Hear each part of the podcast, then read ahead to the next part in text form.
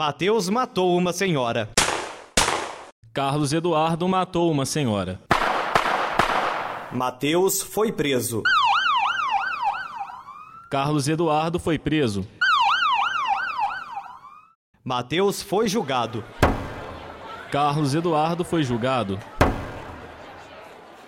Mateus foi condenado. Mas Carlos Eduardo não. Você acha isso justo?